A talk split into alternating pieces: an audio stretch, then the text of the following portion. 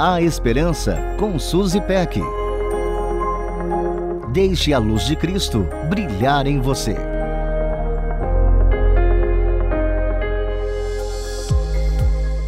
Às vezes observamos uma pessoa atravessando uma situação difícil e temos a sensação de que a pessoa passa pelo sofrimento tão plena e serena.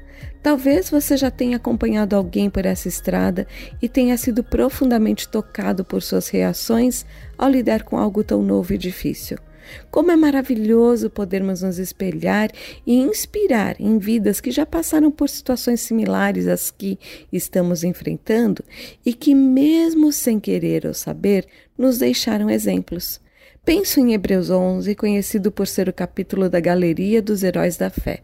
Cada pessoa citada ali passou por situações inimagináveis e que exigiam muita graça do Senhor e agir tão somente pela fé.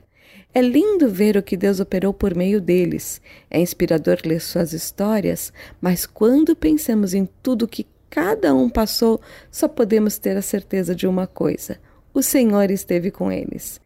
Os versículos de 38 a 40 dizem assim: o mundo não era digno deles. Vagaram pelos desertos e montes, pelas cavernas e grutas. Todos eles receberam bom testemunho por meio da fé. No entanto, nenhum deles recebeu o que havia sido prometido. Deus havia planejado algo melhor para nós, para que conosco fossem eles aperfeiçoados. É impactante demais ler que o mundo não era digno deles, não é?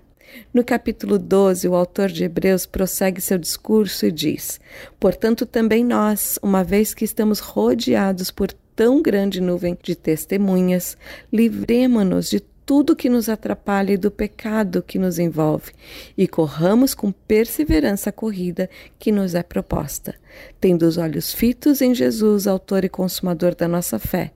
Ele, pela alegria que lhe fora proposta, suportou a cruz, desprezando a vergonha, e assentou-se à direita do trono de Deus. Aqui não apenas somos encorajadas a correr bem, como recebemos uma orientação fundamental o grande segredo é fazer como os outros que vieram antes de nós fizeram. Manter os olhos fitos em Jesus, o Autor e Consumador da nossa fé.